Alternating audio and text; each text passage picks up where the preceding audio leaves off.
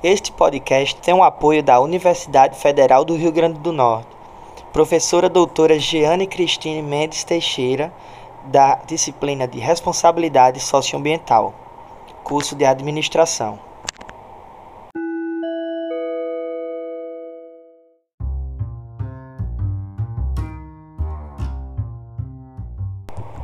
Bom dia. Conforme solicitado na disciplina de Responsabilidade Socioambiental, estamos fazendo este podcast para referenciar a nota da terceira unidade. Iremos abordar o tema de novas tecnologias e meio ambiente. O grupo é composto por mim, Felipe Gentil e Alice Alves. Nos dias de hoje, o mundo é cada vez mais tecnológico Apesar da constante inovação, existem consequências negativas para o meio ambiente.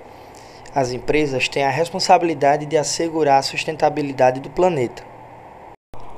No entanto, este é um problema de todos nós, pois na época em que vivemos, o que quer que façamos hoje em dia, seja nas nossas casas, seja no nosso trabalho, a sustentabilidade está sempre presente, fazendo parte do nosso dia a dia.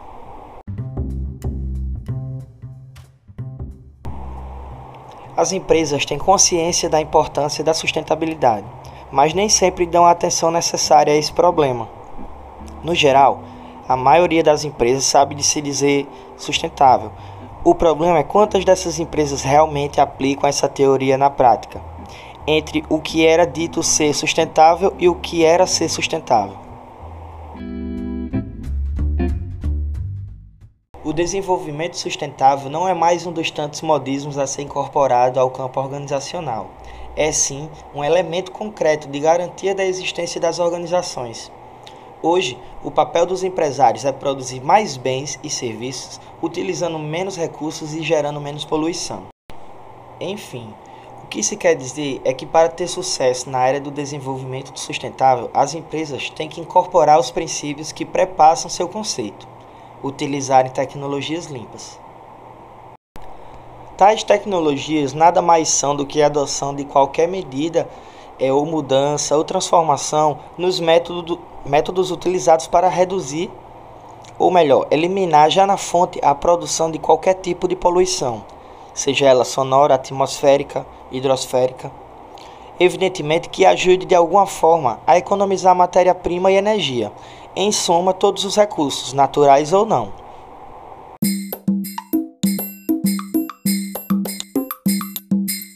Na verdade, três abordagens principais estão por trás do conceito de energia limpa. A redução constante de todo e qualquer recurso utilizado para a produção de um bem ou serviço. A lógica é produção cada vez mais com cada vez menos matérias-primas. Reutilizar sempre que possível, o refúgio de uma empresa pode ser o insumo de outra.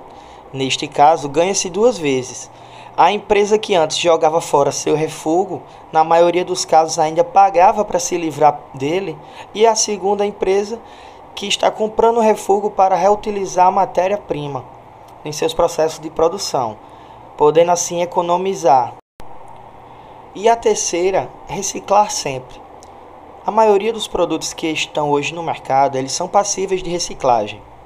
Entendido reciclagem como um conceito amplo, isto é, uma garrafa plástica ou de vidro pode ser transformada em outra garrafa ou em vários outros produtos.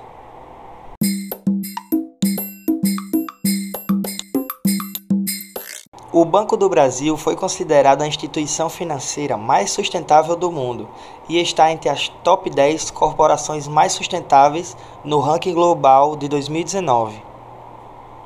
Segundo o BB, um dos destaques do banco para a classificação da lista de 2019 foi a alocação de 193 bilhões em setores da chamada economia verde, que tem como características a baixa emissão de carbono, eficiência no uso de recursos e busca pela inclusão social. Segundo o Banco do Brasil, integram essa carteira as operações de crédito relacionadas a investimentos e empréstimos para energias renováveis, eficiência energética, construções renováveis e sustentáveis. Para fomentar uma economia inclusiva, também fazem parte da carteira áreas de cunho social, como educação, saúde e desenvolvimento local.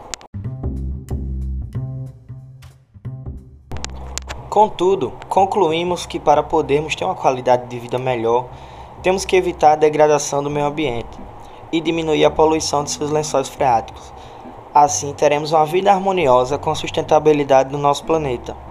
Ter a consciência ao consumir um produto e agir de forma ecologicamente correta é um dever que todos nós temos para com o meio ambiente. Pensar no que vai ou não consumir, por exemplo, é um dos pensamentos mais importantes para ajudar o meio ambiente.